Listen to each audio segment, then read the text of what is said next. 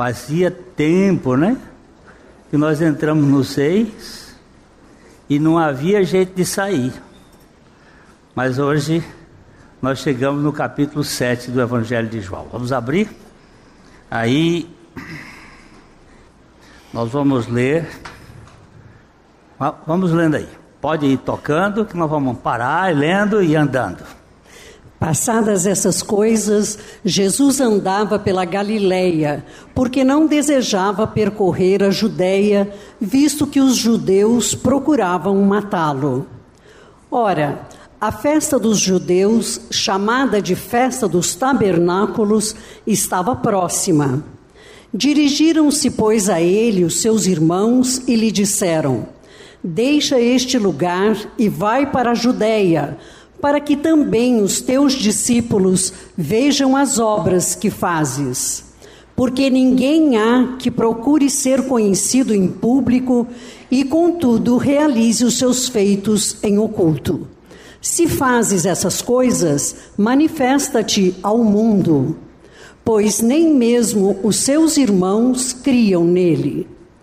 Disse-lhe, pois, Jesus: o meu tempo ainda não chegou, mas o vosso sempre está presente.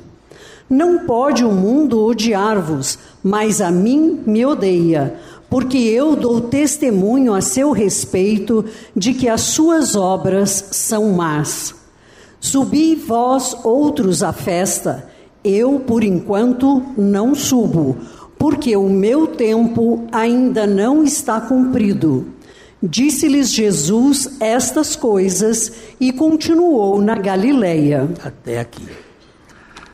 Nosso Pai, fala conosco pela tua palavra. Edifica os nossos corações. Dá-nos a graça da fé em Jesus Cristo. É no nome dele que nós oramos. Amém. Presta atenção aqui nesse primeiro versículo do 7, que diz: Passadas estas coisas, Jesus andava pela Galileia.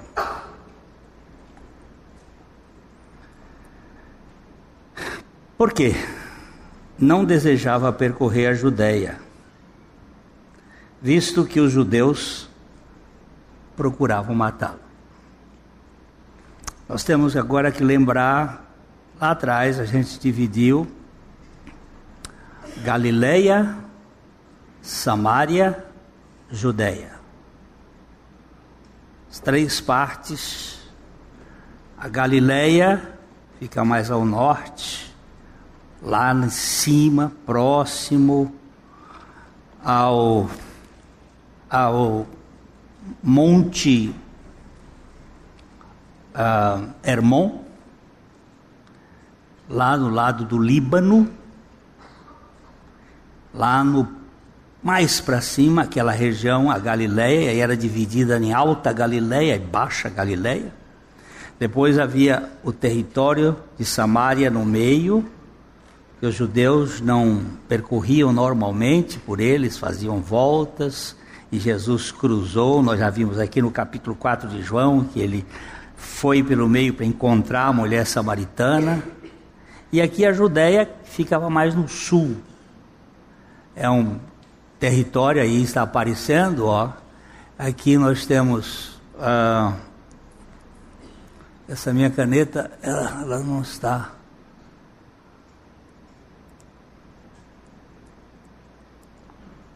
Aqui essa parte sul aqui é a Judéia, que essa não está bem dividido aqui é a Samária e aqui a Galileia, mais aqui em cima. A maior parte do ministério de Jesus foi na Galileia. A Galileia dos gentios. Vamos dar uma olhadinha no livro de Isaías, capítulo 9, 1 e 2, para a gente entender um pouco aqui. Isaías 9, 1 e 2. Aquilo que era mais desprezado, aquilo que é mais deixado de lado a Galiléia dos gentios, porque os judeus tinham uma ideia muito hegemônica, muito de que eles eram o povo especial de Deus, e eles não se misturavam. Mas a Galileia tinha era uma passagem. Roma tinha feito um, uma via ápis ali, uma via de passagem onde os povos se misturaram por ali. E aí ele vai dizer em Isaías 9, 1 e 2: Mas para a terra que estava aflita, não continuará a obscuridade. Deus, nos primeiros tempos, tornou desprezível a terra de Zebulon e a terra de Naphtali, mas nos últimos tornará glorioso o caminho do mar, além do Jordão, Galileia dos gentios. O povo que andava em trevas viu grande luz, e aos que viviam na região da sombra da morte, resplandeceu-lhes a luz. Está vendo como ele está descrevendo que aquela terra da Galileia, ela ia ser privilegiada. Que o povo que andava em grande trevas, na obscuridade, porque uma pessoa sem a revelação de Deus é um cego. Ele está em trevas. E aqui ele está dizendo que aquele povo que andava, ele viu uma grande luz esta luz se referia a Jesus. Jesus é chamado de Galileu. Ele viveu, apesar de ele ter nascido em Belém da Judéia, ele viveu em Nazaré, na Galileia. E o ministério dele aconteceu em grande parte na Galileia. Foi lá na Galileia, em Cafarnaum, em Tiberíades, em Naquela região, na, na, no vale do mar da Galileia, que ele realizou os grandes milagres dele, os principais alimentos da multidão. E aqui, voltando para João capítulo 7, a gente tem um. Passadas estas coisas, do, vers, do capítulo 6 para o capítulo 7, houve um tempo, nós não sabemos quanto tempo foi. Alguns supõem aí uns seis meses. Passado alguns te algum tempo, Jesus andava pela Galileia porque não desejava percorrer a Judéia, visto que os judeus procuravam matá-lo. Desde o capítulo 5, vamos dar uma olhadinha, desde o capítulo 5, verso ah, 18, porque Jesus curou um paralítico no sábado, quebrou uma rotina religiosa. Porque Jesus se tornou é, mais compatível com o ser humano no seu fracasso, a religião começou a querer matá-lo. Verso, capítulo 5, verso 18. Por isso, pois, os judeus ainda mais procuravam matá-lo, porque não somente violava o sábado, mas também dizia que Deus era seu próprio Pai, fazendo-se igual a Deus. Esses eram os dois motivos: o sábado, uma rotina, e porque ele disse: Eu sou o filho de Deus. E eles não poderiam admitir isso, e porque só o Messias podia ser o filho de Deus, e um carpinteiro ser o Messias não era uma coisa compatível. Porque a ideia que nós sempre temos de Deus, do Messias, é um governante, para a época, alguém que andasse num, num ginete e não alguém que andasse num jumento. Alguém que fosse nobre, de grande linhagem, não um Zé Ninguém um carpinteiro, um homem de família pobre, porque o ser humano é muito preconceituoso. Ele desdenha dos mais simples. Mas quando Deus veio habitar aqui nesse mundo, arranjou um tabernáculo desprezível para mostrar que Deus não está necessariamente em busca da grandiosidade humana, dessa grandiosidade que nós temos, que é de exaltar a nós mesmos. Você sabe o que, o que você está falando? É muito comum, mesmo quando a gente não fala, muitas vezes você pensa: como é que pode ter agido assim comigo? Afinal de contas, afinal de contas o quê? Pó. Pó levantado. O que que você é?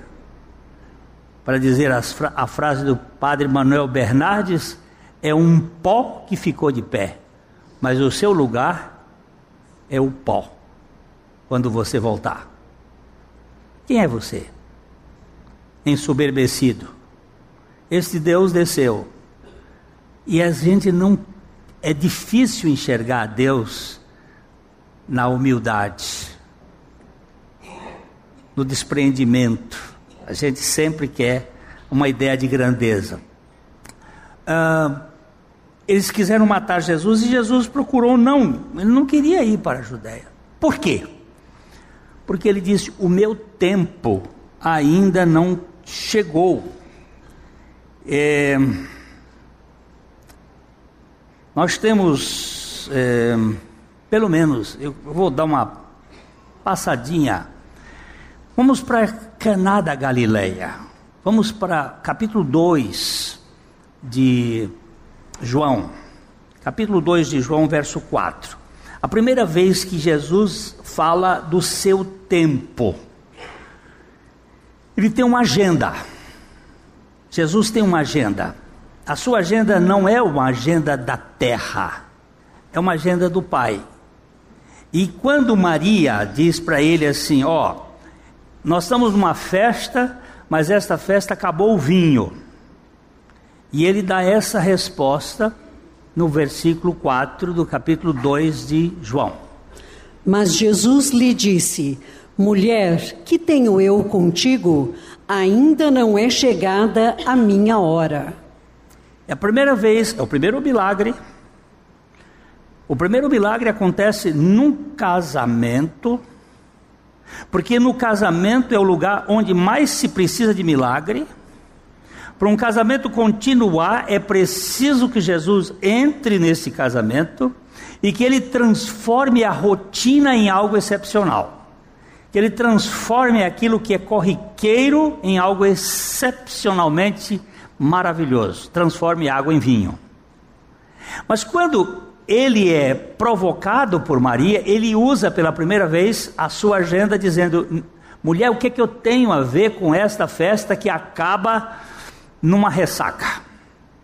A minha festa, ele vai depois mostrar isso, não é aquela que abre a garrafa, é aquela que abre a sepultura.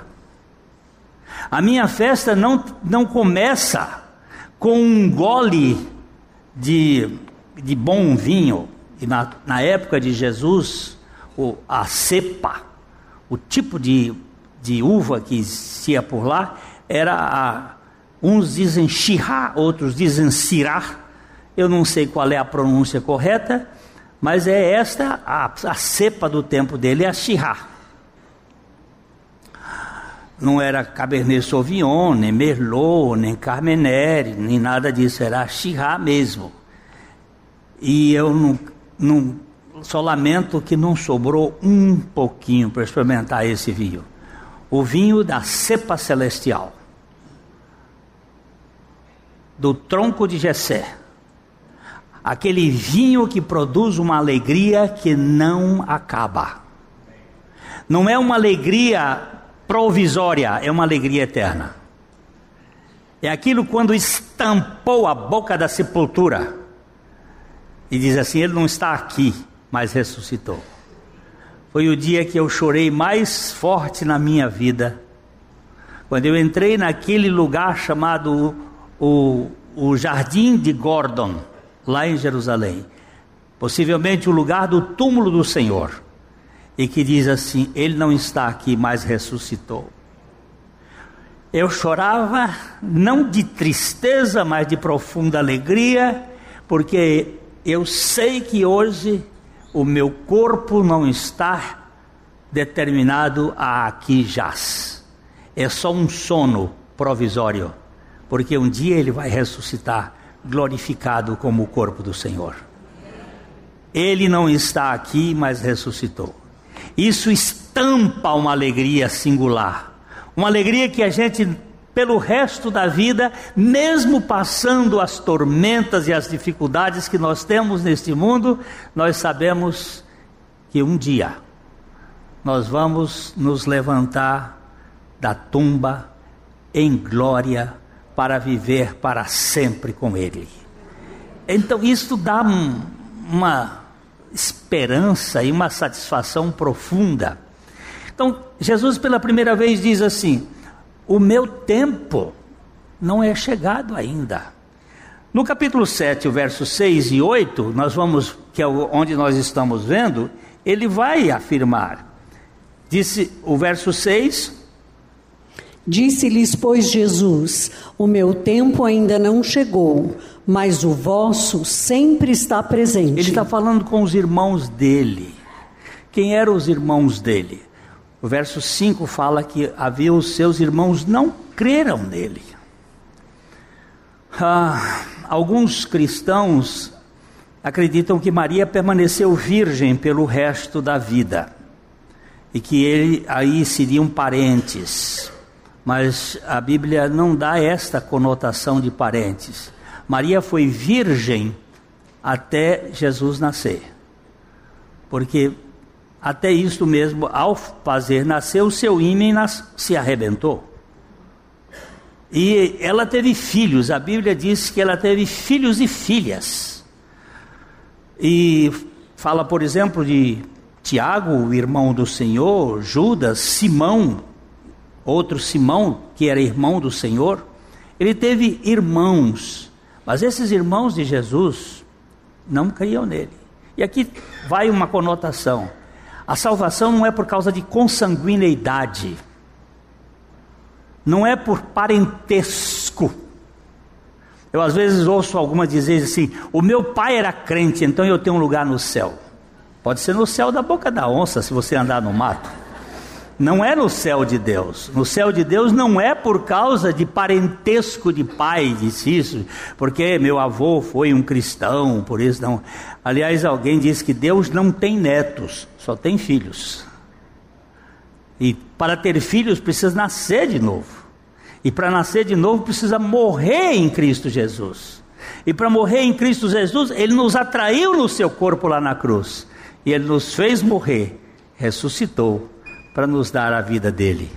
Isso é regeneração, isso é a obra dele. E, e isto é, ele disse: O meu tempo ainda não chegou, mas o vosso tempo está sempre presente. E no verso uh, ah, 8 ele vai dizer: Subi vós outros à festa, eu por enquanto não subo, porque o meu tempo ainda não está cumprido. Você vê que ele tinha noção da sua agenda.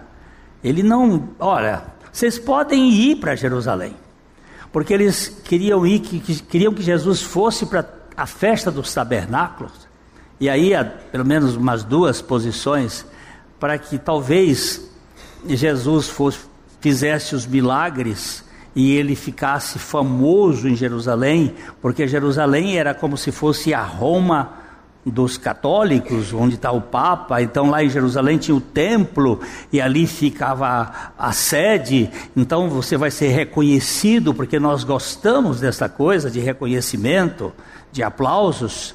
Então você vai para lá e nós somos seus irmãos e vamos receber o reconhecimento da elite do povo. Essa era uma, uma das ideias. A segunda ideia é que eles, por causa do ciúme, ele estava dizendo assim: vai lá para Jerusalém que você vai ser morto, cara.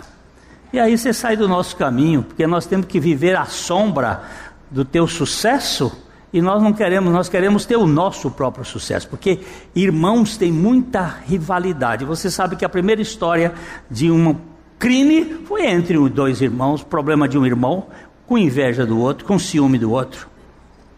Eu já participei um dia num, num pessoa que morreu no, no hospital aqui em Londrina e me chamaram lá na hora. Do, e quando eu cheguei, eram quatro irmãos, estava se digladiando porque por causa de fortuna, por causa de herança. O, o corpo quente. dentro, em cima da cama. E aí a, as flechadas já estavam lá, porque essas flechadas não apareceram ali, não, elas vêm lá do berço, vêm lá da casa, vêm lá da inveja, vêm lá da, do problema de, de luta de um com o outro. Quem é que vai ficar com isso? Quem é que vai ficar com aquilo? Eu sei de casos aqui na cidade que o pai morreu, a mãe morreu, deixou heranças e até hoje não resolveram. Faz mais de 20 anos não resolve. Sabe por quê? Vou contar um exemplo. Tem dois faqueiros, um de prata e um de inox. O de inox vai para você, o de, o de prata vem para mim. Não, você vai querer levar vantagem. Então vamos fazer assim: é, um, um garfo para você, de prata e um de inox para você. E aí ficar brigando. Ah, mas tem uma faca que é torta. Não dá. O, o patrimônio está deteriorando, está envelhecendo, e estão perdendo de utilizar porque não consegue conciliar. Pura, filho do mesmo pai e da mesma mãe.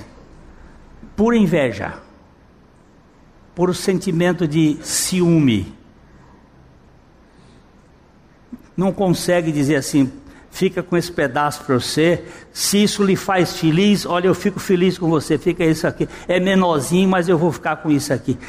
Quem faz isso? Só o poder de Deus para fazer um negócio desse. Só o milagre de Jesus Cristo para chegar. Os irmãos dele tinham inveja dele. Vai lá para Jerusalém, faz lá o negócio que eles te pegam lá de cacete. E aí nós ficamos livres de você. Essa é a segunda hipótese. É, em capítulo 30, versículo 30 do capítulo 7, aí no 7, 30.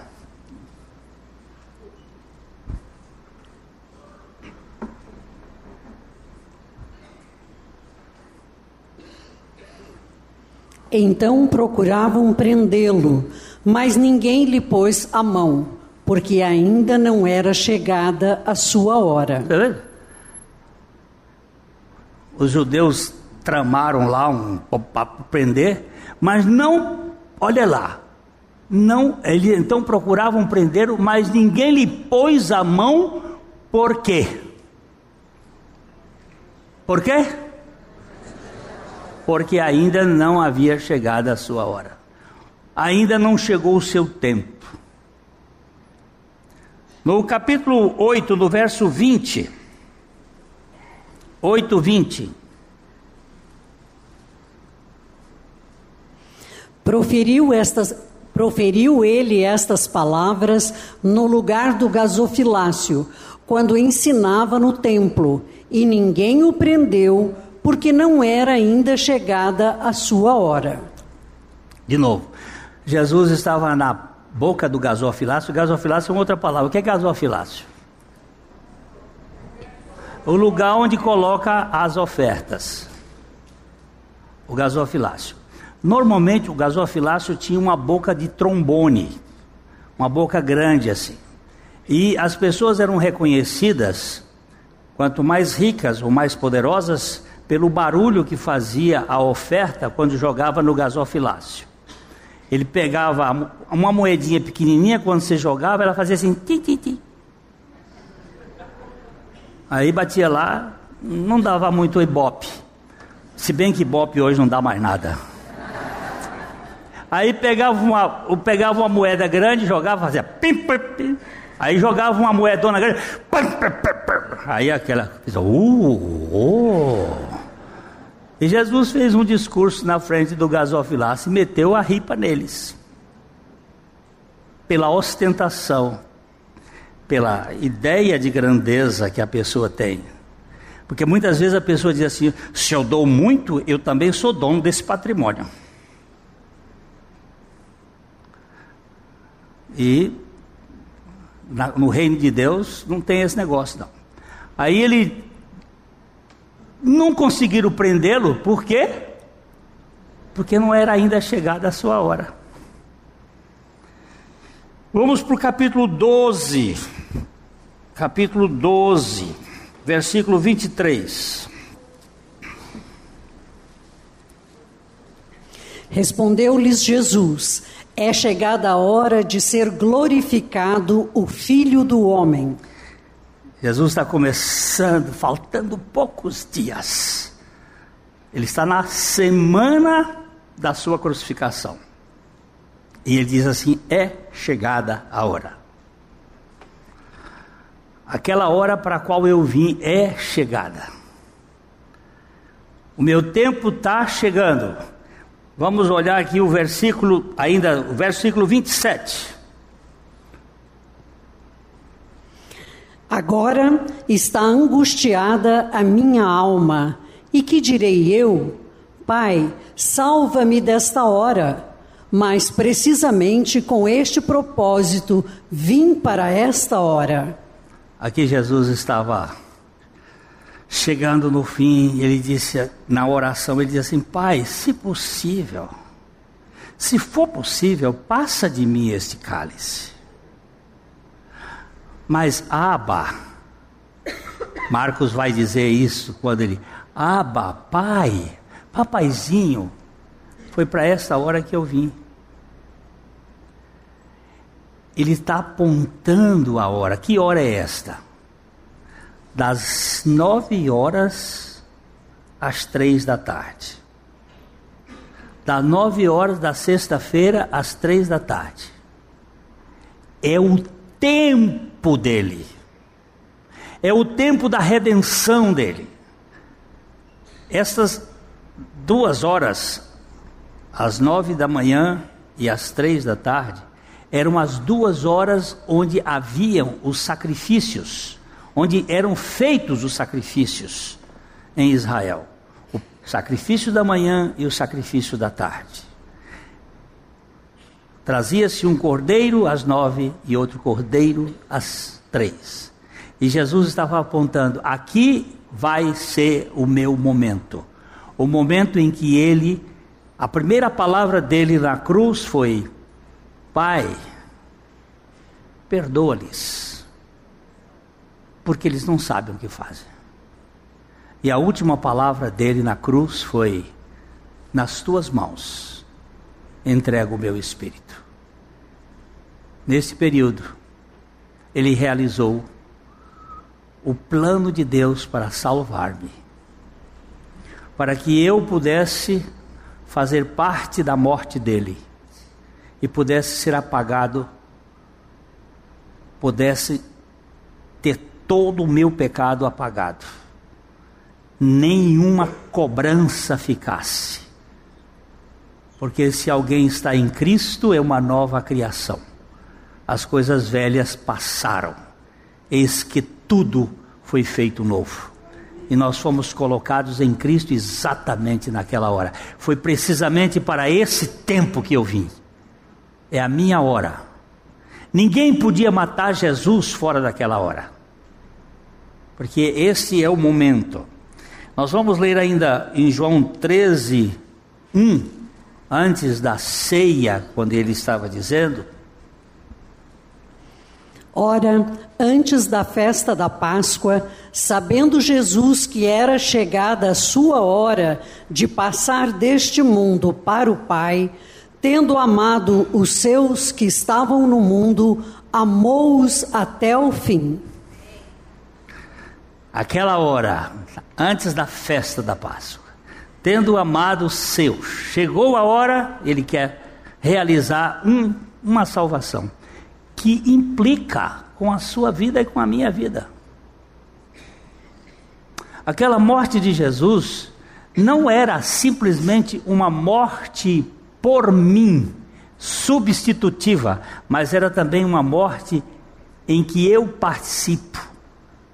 Era inclusiva, eu estaria nele, porque ele iria atrair-me a ele para que eu morresse juntamente com ele. E assim, quem morreu, diz a Bíblia, está justificado do pecado. Você morreu? Morri. Então você está justificado do pecado. Por isso que ele veio para esta hora. E nós lemos ainda em, no capítulo 7, perdão, capítulo 17 de João, versículo 1. Na sua oração sacerdotal, quando Jesus orou como o sumo sacerdote desta obra, ele orou desta maneira: Tendo Jesus falado estas coisas, levantou os olhos ao céu e disse: Pai, é chegada a hora, glorifica teu, teu filho, para que o filho te glorifique a ti. Assim como lhe conferiste autoridade sobre toda a carne, a fim de que ele conceda a vida eterna a todos os que lhe deste. Que coisa maravilhosa, né? Ele levanta os olhos do céu e diz: É chegada a minha hora, glorifica. Esta hora é a hora mais importante para você e para mim. E você precisa ganhar esta consciência. Quando os, quando os irmãos dele disseram assim: Ó, ah, vai lá para a Judéia, faz esses esses milagres que você fez aqui na Galileia, lá na Judéia, para que eles vejam. Jesus não foi por algumas razões, mas uma delas é o seguinte: nenhum milagre gera fé. Se você precisa de alguma coisa para você crer, a partir do que você vê, isso não produz fé. A fé é produzida pela palavra de Deus sem qualquer visibilidade. Vamos olhar dois textos. Primeiro Hebreus capítulo 1, versículo 1.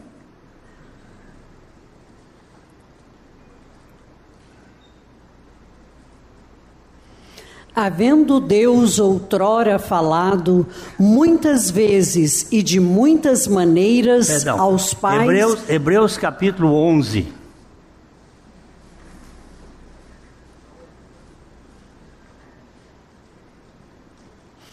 Ora, a fé é a certeza de coisas que se esperam, a convicção de fatos que se não veem.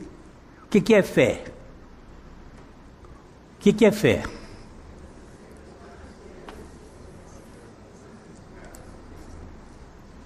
Fé é o quê? Aperta na certeza aqui, na palavra certeza. Certeza. Vamos lá.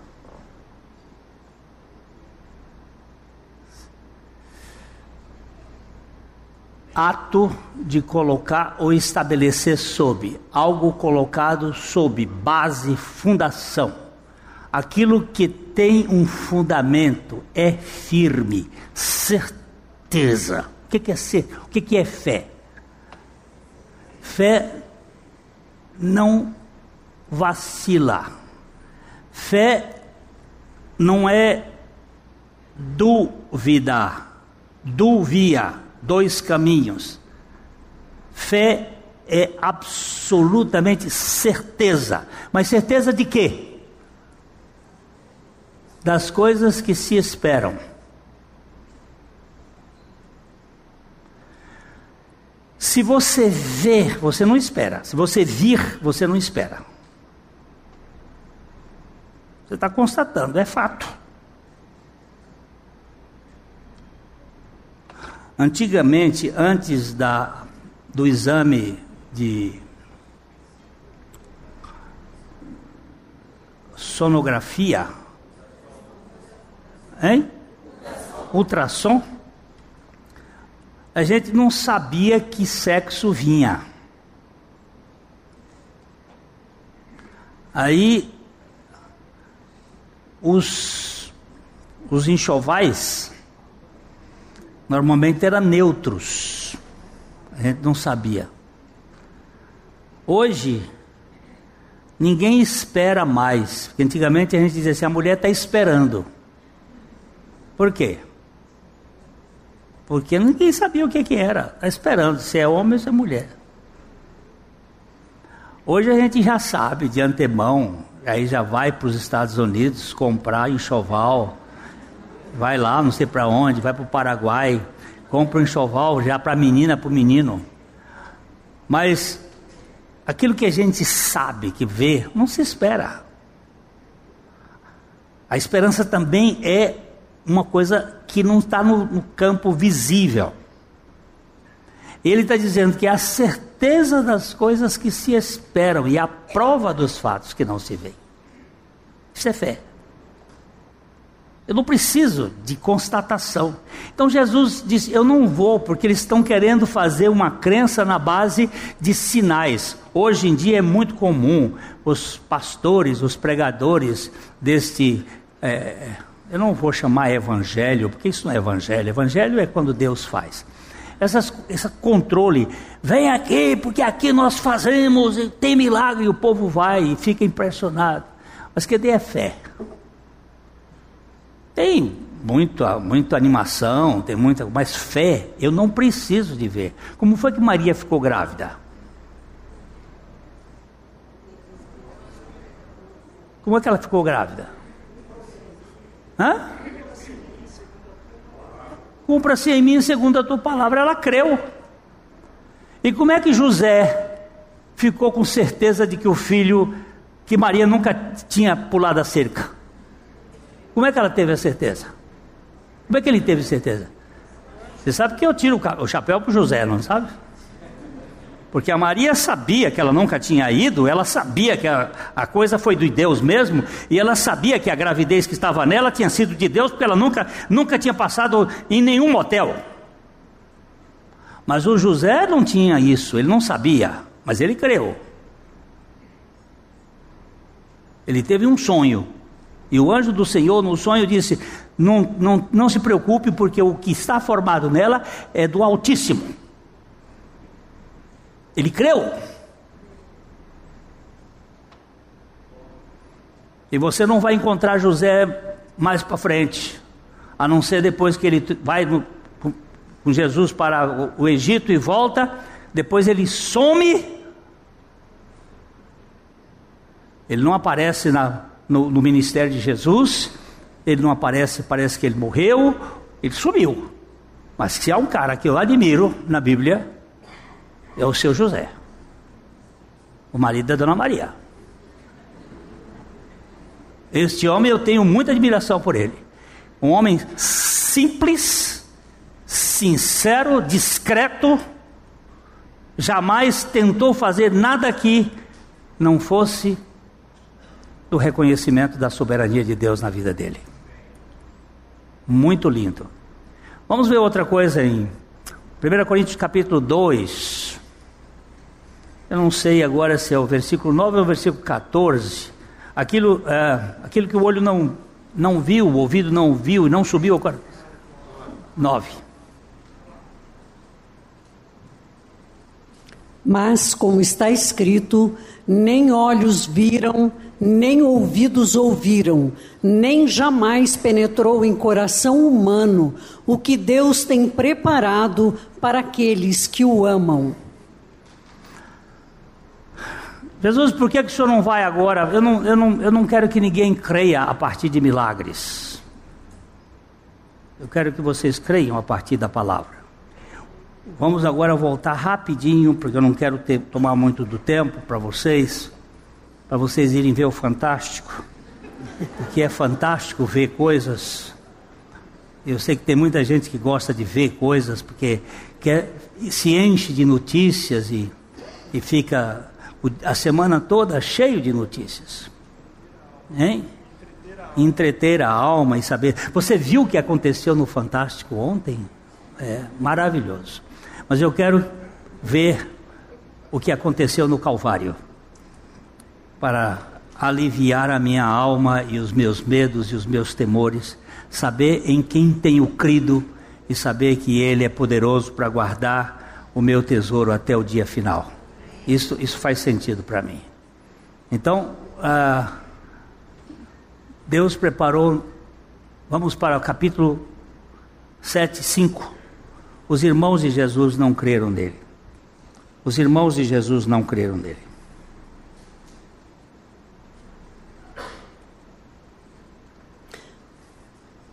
pois nem mesmo seus irmãos criam nele. Disse-lhes, pois, Jesus: O meu tempo ainda não chegou, mas o vosso sempre está presente. Agora, o, os irmãos de Jesus não creram nele, não criam nele. Mas vamos para Atos 1, 14. Atos 1, 14. Todos estes perseveravam unânimes em oração com as mulheres, com Maria, mãe de Jesus, e com os irmãos dele. Uau! O que, que aconteceu? Que os irmãos dele fizeram parte da primeira igreja de Jerusalém. Cerca de 120 pessoas estavam naquela igreja em Jerusalém. Permaneceram em oração, unânimes, e os irmãos dele estavam lá. O que, que aconteceu com esses incrédulos? Esses que não criam em Jesus, deve ter acontecido alguma coisa. Deve ter acontecido alguma coisa. Em 1 Pedro capítulo 1, versos de 3 a 5, vamos dar uma olhadinha. 1 Pedro 1, 3 a 5. Bendito Deus e Pai de nosso Senhor Jesus Cristo, que, segundo a sua muita misericórdia, nos regenerou para uma viva esperança, mediante a ressurreição de Jesus Cristo dentre os mortos, para uma herança incorruptível, sem mácula, imarcessível, reservada nos céus para vós outros que sois guardados pelo poder de Deus, mediante a fé, para a salvação preparada para revelar-se no último tempo. Vamos olhar agora aqui, baixa aí, ó. Ele diz assim: Bendito, bendito. Você sabe o que é a palavra bendito? Fale bem, diga bem, bendito seja o Deus e Pai de nosso Senhor Jesus Cristo, que segundo a sua muita misericórdia, esta palavra que este uh, uh, pronome aqui, nos, nos, coloca Pedro também nessa história. O escritor dessa carta, Pedro, o apóstolo de Jesus, que o negou, que disse para Jesus que mesmo que todos o negassem, ele jamais negaria. E Jesus disse: Pedro, não confie em você mesmo, porque antes que o galo cante, três vezes você me negará. E Pedro negou, e Pedro se entristeceu depois que o galo cantou. E Pedro fugiu, e Jesus foi para a cruz, e a hora dele chegou, e ele morreu, e ele ressuscitou. E quando ele ressuscitou, ele deixou um recado. Ele deixou um recado com o anjo, dizendo assim: Diga aos meus irmãos e a Pedro que eu me encontrarei com eles na Galileia. Porque foi na Galileia que Jesus arregimentou os seus discípulos. Nenhum dos seus discípulos era da Judéia. Ele pegou todos da Galileia.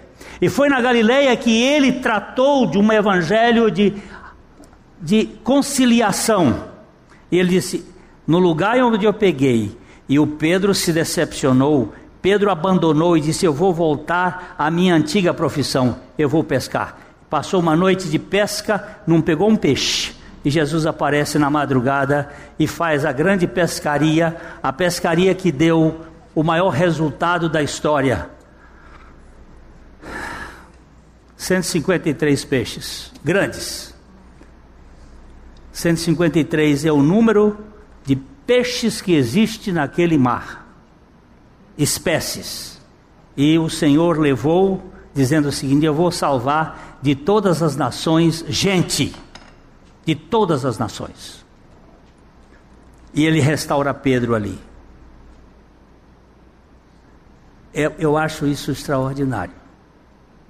Esse Deus que salvou Pedro pela ressurreição, ele nos regenerou para uma viva esperança mediante a ressurreição de Jesus Cristo dentre os mortos. O que, que aconteceu que os irmãos de Jesus mudaram de opinião?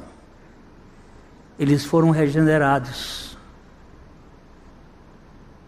Eles foram regenerados pela morte e ressurreição de Jesus Cristo.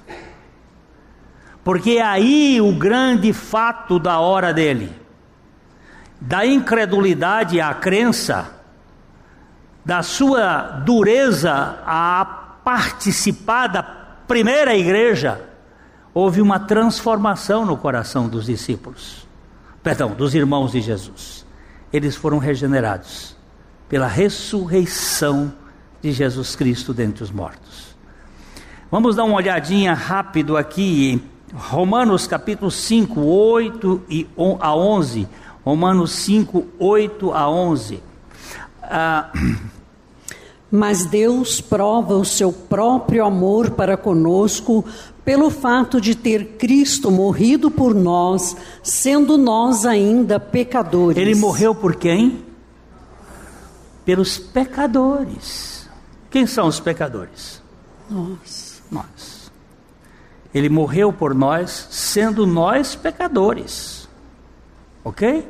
Ele morreu pelos irmãos dele. Ele morreu por Maria. Ele morreu por todos os pecadores. Porque todos pecaram e destituídos estão da glória de Deus. Ele morreu para trazer salvação a todos. Porque sem ele não há salvação. Logo, muito mais agora, sendo justificados pelo seu sangue, seremos por ele salvos da ira. Porque se nós, quando inimigos, formos, reconcil fomos reconciliados com Deus, mediante a morte do seu filho, muito mais, estando já reconciliados, seremos salvos pela sua vida. Somos salvos pela vida, não pela morte. Somos salvos pela ressurreição. É a vida da ressurreição. Aperta o dedo em vida aqui. A vida é Zoe, não é a vida bios, nem a vida psique, é a vida da ressurreição. Somos salvos pela sua vida. A morte foi o lugar onde ele desmanchou e a vida é o lugar onde ele constrói, onde ele dá nova vida. Vamos dar uma olhadinha mais em Romanos capítulo 10, versos 9 e 10. Romanos 10, 9 e 10. Se com a tua boca confessares Jesus como Senhor e em teu coração creres que Deus o ressuscitou dentre os mortos, serás salvo. Porque com o coração se crê para a justiça e com a boca se confessa a respeito da salvação. Ó, oh, se com tua boca confessares a Jesus como Senhor, e lembre-se que Cristo morreu e ressuscitou para ser Senhor dos mortos e dos vivos. Se com tua boca confessares a Jesus como Senhor, e em teu coração creres que Deus o ressuscitou dentre os mortos, será salvo.